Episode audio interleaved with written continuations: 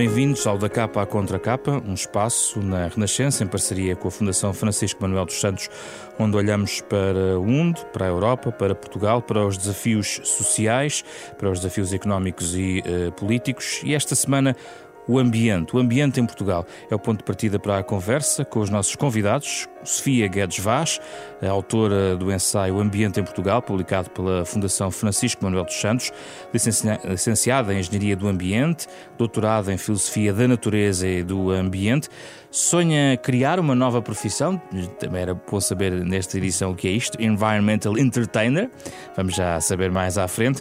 Outro convidado é Viriato Sormanho Marques, um nome subejamente conhecido nesta área, doutorado em Filosofia, professor catedrático na Faculdade de Letras da Universidade de Lisboa um ensaísta de diversas, diversas áreas, eh, da eh, política ao ambiente, questões sociais e não só, membro de diversas organizações científicas em Portugal, foi também o presidente eh, da Coercos e colaborador em muitos órgãos de comunicação social, inclusive da Renascença. Com eles vamos passar os próximos 25 minutos a falar de ambiente nesta edição do Da Capa à Contra Capa.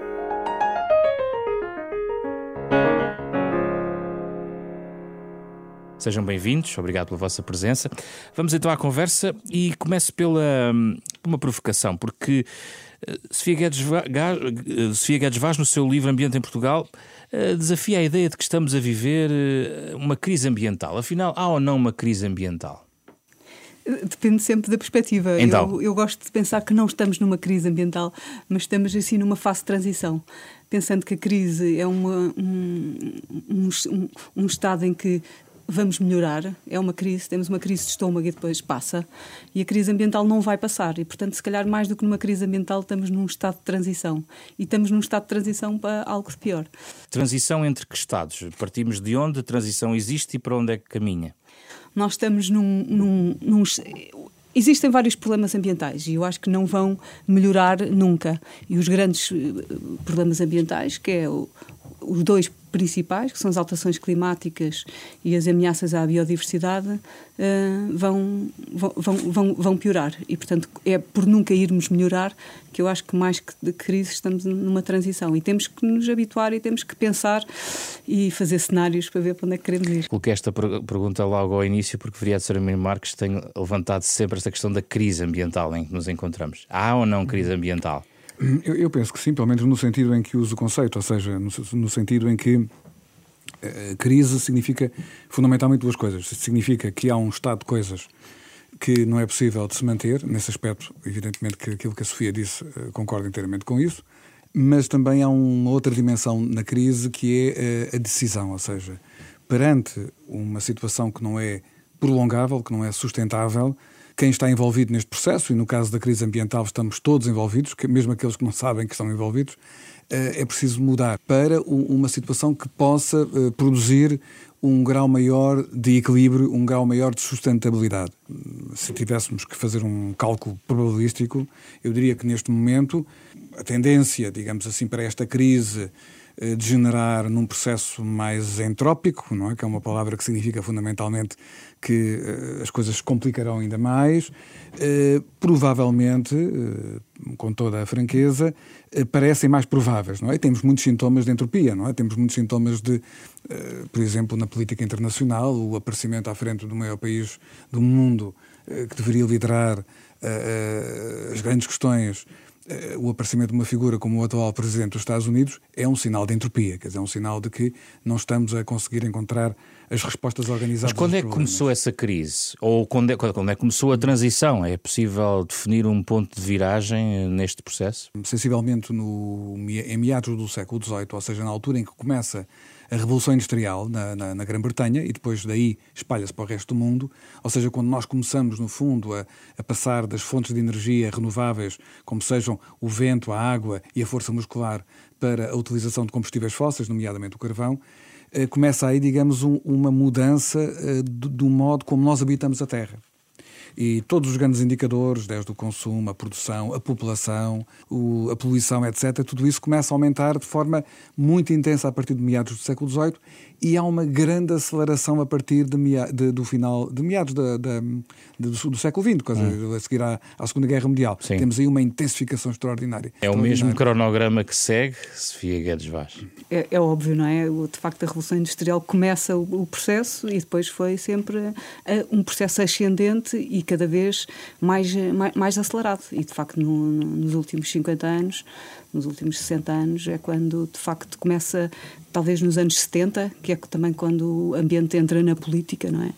Eh, de uma forma mais, mais clara e, entra exatamente por isso, por se ter a noção já muito clara de que de facto existem coisas para resolver. Uh, Viriato Samanho Marques, uh, Portugal vive na periferia de todos estes movimentos e, portanto, é no fundo eh, uma, é uma, uma realidade à espera de que todos os movimentos se definam.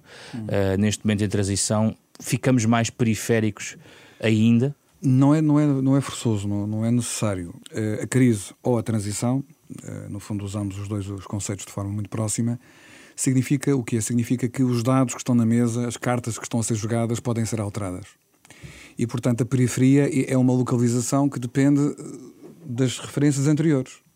O que significa que qualquer país que tenha capacidade de perceber que há uma transição, que há uma mudança, pode mudar a sua posição relativa. E eu penso que isso é possível para Portugal, como foi possível para a China que a China Não depende hoje, do tamanho do, dos países, das economias. Não depende só da, da, massa crítica. A verdade também é que Portugal está a ampliar a sua massa a partir do momento em que entramos na União Europeia. Nós estamos, a, a, de forma arriscada, a tentar, no fundo, projetar o nosso corpo num corpo maior. Então é? a aposta em energias renováveis é um sinal dessa ruptura? É um sinal dessa ruptura. É, uma, é um sinal de que nos podemos posicionar de uma forma, de uma forma diferente, ou seja, podemos sair da periferia para o centro. Uh, posso dar um indicador aqui para os nossos ouvintes. Uh, a Alemanha está a celebrar o facto de depois de 20 e tal anos de, do que eles chamam a viragem energética, a energia venda, uh, terem 32% da eletricidade produzida a partir de fontes renováveis. Foram muitos milhares de milhões de euros gastos nesse processo. Ora, Portugal, neste momento, está muitas vezes confortavelmente acima de 60% da, da eletricidade produzida a partir de fontes renováveis. E isso aconteceu nos últimos 10, 15 anos por um conjunto de uh, medidas políticas que foram tomadas. A principal crise que nós temos hoje é uma crise de imaginação criativa, não é? Portanto, uma crise de uh, inteligência.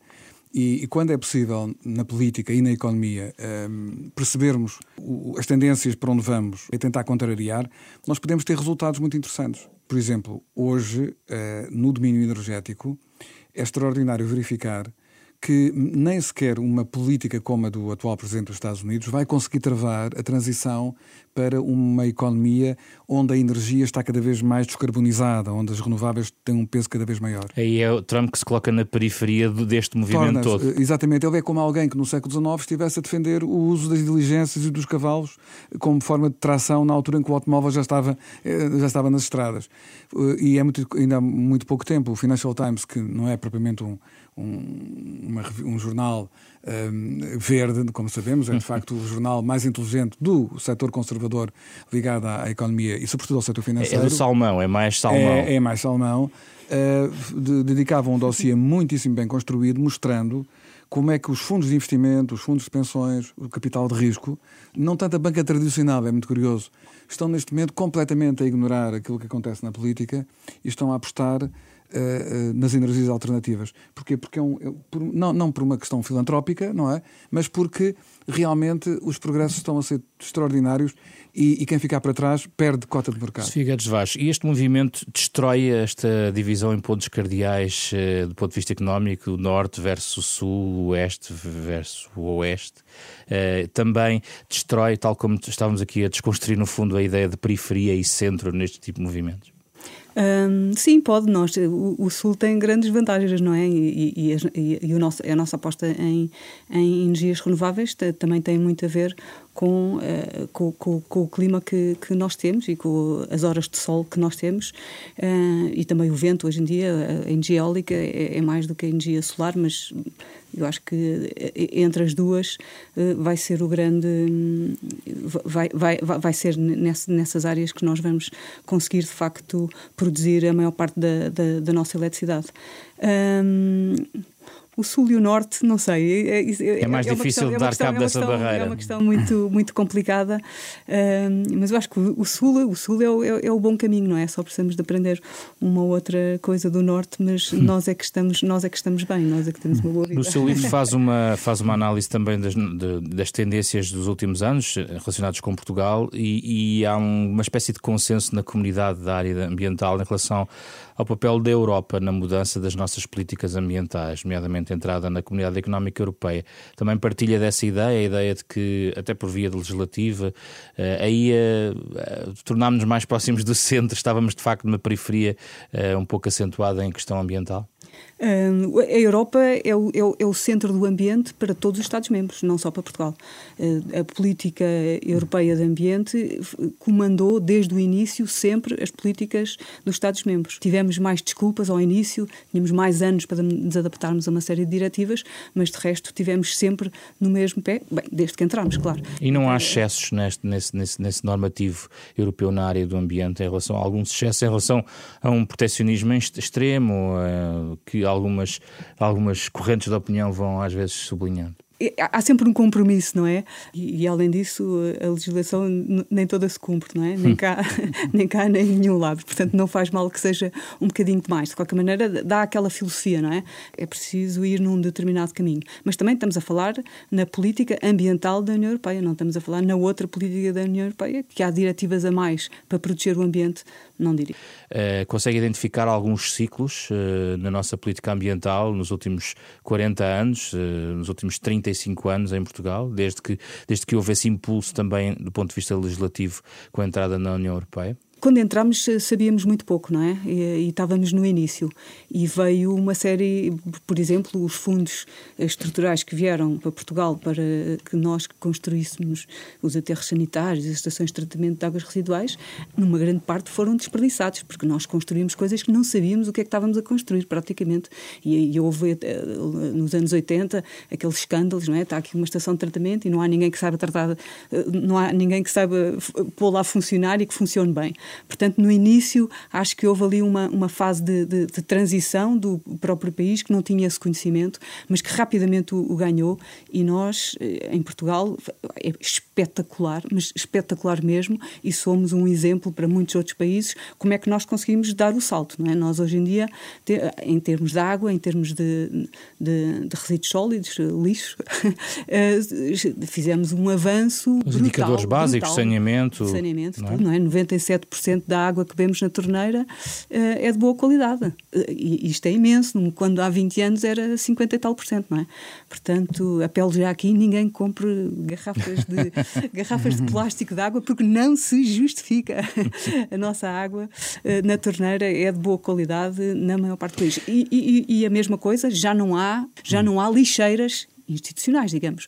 Uh, o país estava cheio de lixeiras e agora só tem aterros sanitários. Claro, tem lixeiras daquelas pessoas que deitam lixeiras espontâneas uh, uh, à beira da estrada e, há de existir sempre, mas como sistema não. E isso foi em 20 anos. Viriato Semanho Marques, que ciclos, que momentos podemos identificar nestes anos de política ambiental em Portugal? Três ciclos, na, na, na minha perspectiva. A política ambiental em Portugal resulta, eh, numa primeira fase, da influência externa, ou seja, nós temos não apenas a influência da, da integração europeia, em 86, mas temos antes disso, e não podemos esquecer esse facto, a influência das Nações Unidas, por causa da, da Conferência Internacional da, da, ONU de Estocolmo em 72. Ainda no anterior regime, ainda no Estado Novo, ainda com Marcelo Caetano, um, a Comissão Nacional do Ambiente foi o primeiro com organismo Correia público, da Cunha. Com, com, o engenheiro José Correia da Cunha, uma grande personalidade da área do ambiente, e tivemos aí eh, ainda um período longo, não é? De 71 e 86, em que de facto esse início um, impulsionado pelas Nações Unidas contou. Depois, como a Sofia também já referiu, uh, tivemos a transição para, para, para o processo da integração, muita legislação ambiental surgiu até como adjornamento, não é? adaptação a, e, para, para a entrada, e, e, e, digamos que esse impulso foi maior até do que esperávamos, porque na verdade, se analisarmos a, a, a primeira, a segunda parte da década de 80, foi explosiva do ponto de vista da legislação ambiental. Portanto, foi para todos, não foi só para nós. Nós tínhamos, digamos, a vantagem ou a desvantagem de. Estávamos mais atrás. Exatamente, exatamente. E fez uma diferença maior. Exato.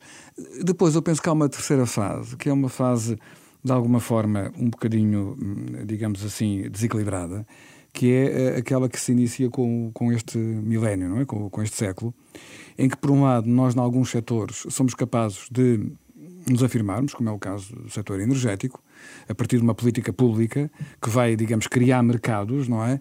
Mas hum, perdeu-se um, um, pouco aquele, aquela bandeira uh, que fazia da política de ambiente uma coisa diferente. Eu acho que essa bandeira é fundamentalmente o tocar as pessoas. Ou seja, uma das coisas que eu acho mais interessante nos anos 70, 80, 90 é verificar que em Portugal a política de ambiente era também encarada como um fator, eu diria, cultural, civilizacional, ético. Quer dizer, as pessoas percebiam. Isso perdeu-se? Um, isso perdeu-se bastante. Perdeu-se bastante.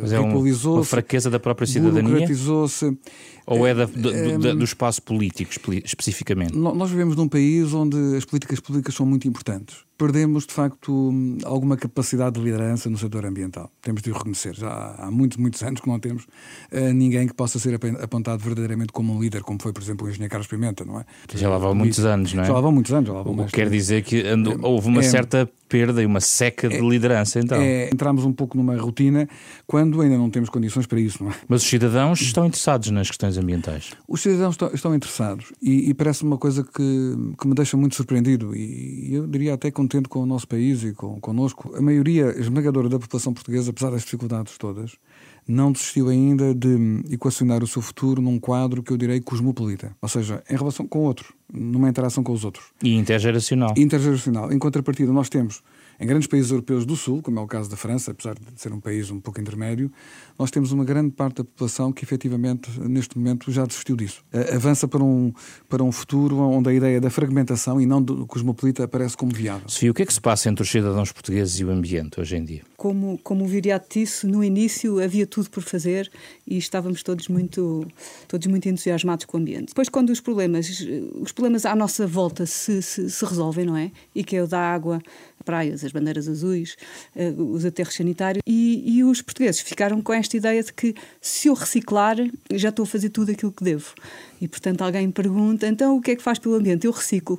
Ponto final, parágrafo e já, já, já, já fiz E é aí que estamos neste momento? E eu acho que, que é aí que estamos no, neste momento. E por isso eu até gosto de dizer, eu não gosto nada de falar de reciclagem. E claro que é importante, sim, é muito importante, mas é só o início. E Portanto, o que é que os portugueses podiam acho... fazer mais? É Vá, um ou dois é... exemplos.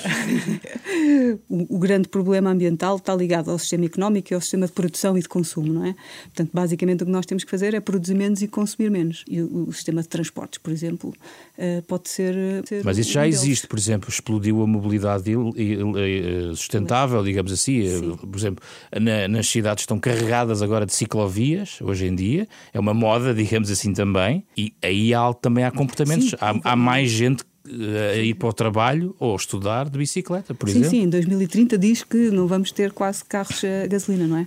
Portanto, nem sei porque é que ainda estamos a pensar ali a ir buscar petróleo à Costa Vicentina. Um, os, os, os, alemães em 2030 já não vão é construir carros a gasolina, é não é? Vão ser só carros Já não falar da explosão do carro elétrico como negócio que está a florescer pode ser que, que, de facto aí é, exista esse, esse, casamento entre a economia e o, e o ambiente. V vamos ver. Um, mas sim, a mobilidade é, um, é, é, um, é, uma área em que podemos ainda trabalhar muito. As infraestruturas estão a ser construídas, é as políticas públicas que o estão a fazer, não é? Estão a fazer ciclovias antes de haver bicicletas. De é, facto, energia. É curioso esta ligação entre os comportamentos privados e as políticas públicas, não é, Viriato? É verdade. É verdade. Sim, isso, isso é de facto a chave, não é? A chave. Eu julgo que o, o, o sucesso que podemos esperar da, das políticas ambientais e, digamos, da transição de, em relação à crise ambiental, passará sempre por esta capacidade de as pessoas uh, ajudarem, digamos assim, um, a mudar aquilo que é esperado delas. Fundamentalmente, a nossa sociedade está construída de um modo em que uh, o que se espera de todos nós é que sejamos uh, cidadãos cumpridores das suas obrigações e consumidores muito atentos. E é preciso ir mais do que isso. Quando nós mudamos o nosso padrão de, na política de transportes individual ou na política de consumo, a forma como nós consumimos, quando escolhemos produtos que são produzidos no país, que não têm muitos custos de transporte, nós estamos, no fundo, a assumir um controlo inteligente sobre as nossas vidas. Isso, isso passa muito, digamos, penso que é uma chave. Um ato de defesa da soberania. É, é, uma, é uma chave muito, muito importante da nossa vida. Por outro lado, também, eu julgo que aquilo que, que está uh, em cima da mesa, do ponto de vista político, e, e discute-se muito no, no seio das diferentes, diferentes correntes do movimento ambientalista, é saber se esta transição vai permitir conduzir a um mundo cosmopolita, como eu disse há pouco, globalizado, mas com instituições onde é possível uma respiração democrática e onde é possível estas questões de baixo consumo, descarbonização serem discutidas, eh, o que significa um mundo onde efetivamente há contactos, comunicação, interação, comércio, mas ao mesmo tempo há um domínio muito grande das instâncias de poder local, ou seja,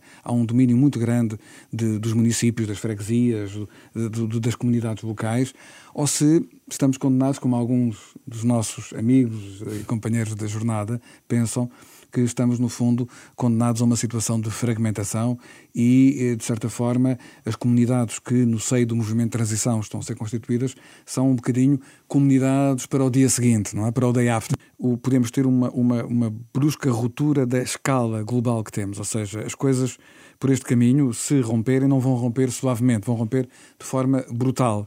O que significa que se as comunidades não tiverem uh, um backup, não é? um plano B, por isso a importância da agricultura nas cidades, uh, das moedas paralelas às moedas nacionais ou, ou, mesmo federais, digamos assim, trata-se de um cenário de emergência. E, e, eu penso que isso é de uma grande inteligência, ou seja, nós temos de estar preparados para tudo, embora evidentemente que não podemos deixar de desejar o melhor. E o melhor não é isso. O melhor, o melhor justamente é sermos capazes de manter um, uma estrutura complexa, uh, intensa, uh, mas evidentemente calibrada com estas preocupações que são estruturais de, do software ambiental, não é? Talvez sejam as lideranças globais que se dirigem a todas as pessoas uh, que possam fazer a diferença. Onde é que estão essas lideranças? será que o Papa Francisco é o único líder global na área ambiental?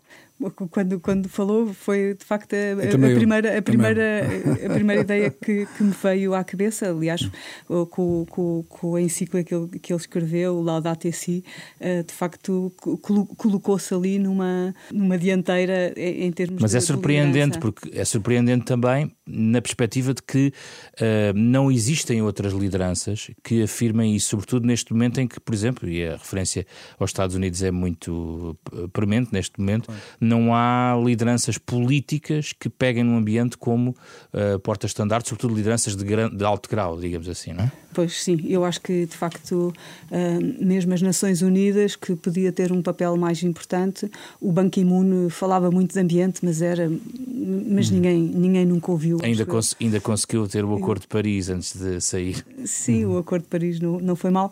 E agora o Guterres também ainda não ouvi ainda abraçar essa abraçar esta área assim de, de alma e coração. Não que seja contra, certamente, ah, mas não, ainda não é uma liderança ambiental. Portanto, de facto, a nível, a nível global, penso que o Papa Francisco posiciona-se na, na, e nem sequer extra político, ou seja, quer dizer, existem alguns multimilionários com, com fundos e fundações que trabalham em questões ambientais, mas uh, também escasseiam as vozes autorizadas neste movimento a nível global, Viriato estamos um bocadinho carentes. Isso julgo que também tem a ver com, com uma dificuldade de compreensão do, do mundo, não é? É um problema também gnoseológico, de conhecimento, não é? Porque realmente, eh, no caso das, das Nações Unidas em particular, eh, não compreendo como é que não se coloca esse tema no centro. Porquê? Porque numa altura em que nós temos tantas tendências para o conflito, se há alguma coisa onde objetivamente se consegue explicar em cinco minutos que em relação às questões ambientais não há cinco minutos ou, ou mesmo num minuto, não é? Não há outra alternativa senão a cooperação compulsiva, compulsória. Somos obrigados a cooperar, não é? É, é na área do ambiente. Mas o ouvinte pensará, mas o Acordo de Paris não era isso e motivado por um sistema ONU a colocar a questão ambiental na mesa é, dos países todos? Pois é verdade, mas, mas a ONU também, eh, no estado em que ela está estruturada, ela de certa forma distribui um pouco o jogo e distribui as responsabilidades. Depois faltaram as vozes que reforçassem uh, essa perspectiva. Mas reforçar, não, não apenas no, no caso dos Estados Unidos, mas também na Europa, nós neste momento não temos realmente nenhuma.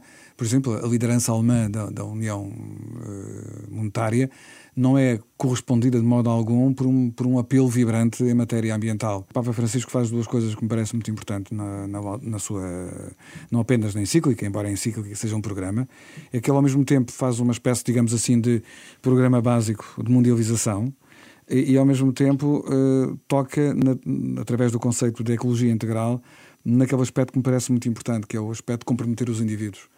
Quer dizer, não se trata de uma questão de, para chefes de Estado, trata-se de uma questão que passa por nós e pelo nosso estilo de vida, pelas nossas escolhas. Ah, ah, este foco nas alterações climáticas pode ter o risco de tirar a atenção de outras áreas, na atenção global, igualmente importantes para o equilíbrio, para, para o ambiente. Não poderia, a questão específica da biodiversidade, por exemplo, não pode ficar na sombra de uma aposta demasiado massificada na questão das alterações climáticas. Estou a ver na perspectiva positiva, naturalmente.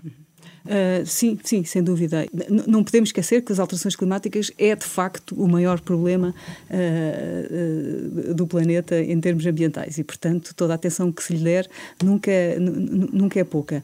Mas é verdade que canibaliza, se pudermos usar essa expressão, outras áreas que dentro do ambiente também serão. Mas ainda é um risco controlado, isso.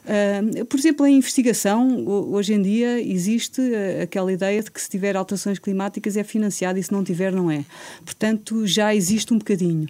É preciso, sobretudo, perceber que as alterações climáticas não podem ser encaradas apenas de uma forma estritamente antropocêntrica, ou seja, porque envolvem consequências para o ecossistema em geral, digamos assim. Vamos às vossas sugestões. Sofia, o que é que sugere? O Miguel Monjardino tem um projeto muito engraçado nos Açores, à volta dos clássicos, e, e, e tem um, um, grupo de jovens, uh, e eles leem a Odisseia a Ilíada e uma série de clássicos, e depois fazem uh, passeios e discutem aquilo, e são miúdos de que vão desde os 14 aos 18 anos, é pré-universitário. e ele escreveu um texto que publicou numa revista americana, que se chama City Journal, a descrever esta experiência, e é uma, um, uma história muito inspiradora e apetece imenso ler e eu recomendo não só que se leiam os clássicos, mas uhum. que leiam este, este artigo. Uh, penso que ser, será fácil googlar Miguel Monjardino, City Journal, uh, e depois ler, ler, ler esse artigo. Fica a sugestão. Viriato. Eu recomendava um, um filme, um documentário chamado Amanhã, em, no original Demain, é, visto que é francês, produzido por Cyril Dion e Mélanie Laurent é, é uma obra recente que já ganhou vários prémios internacionais, Lumière 2015, o César 2016. É uma, uma viagem ao mundo, pelo mundo, uma viagem pelo mundo em que esta reportagem nos confronta com os múltiplos atores que estão a fazer a tal, a tal transição. É um, um documentário que nos dá uma certa, um certo rosto humano da esperança. A própria realizadora confessa que resolveu fazer este comentário na altura em que estava grávida, que estava à espera do seu primeiro filho. E realmente esta questão fundamental, em que mundo é que vamos pôr os nossos filhos, é uma questão absolutamente indispensável para quem está nestas causas do ambiente. E a esperança é uma, é uma palavra-chave em todo este processo. Obrigado pela vossa presença, Sofia Guedes Vaz e Viriato Samanho Marcos, os convidados do nosso programa da Capa Contra Capa, hoje dedicado ao ambiente nesta edição com Ana Marta Domingos, eh, José Pedro Frazão e André Peralta. Na próxima semana, eh, dia 10 de junho, não podíamos deixar de falar de Portugal e dos portugueses. Será o nosso tema do programa que pode ouvir sempre aos sábados, às nove e meia da manhã, ou quando quiser, onde estiver, em rr.sap.pt.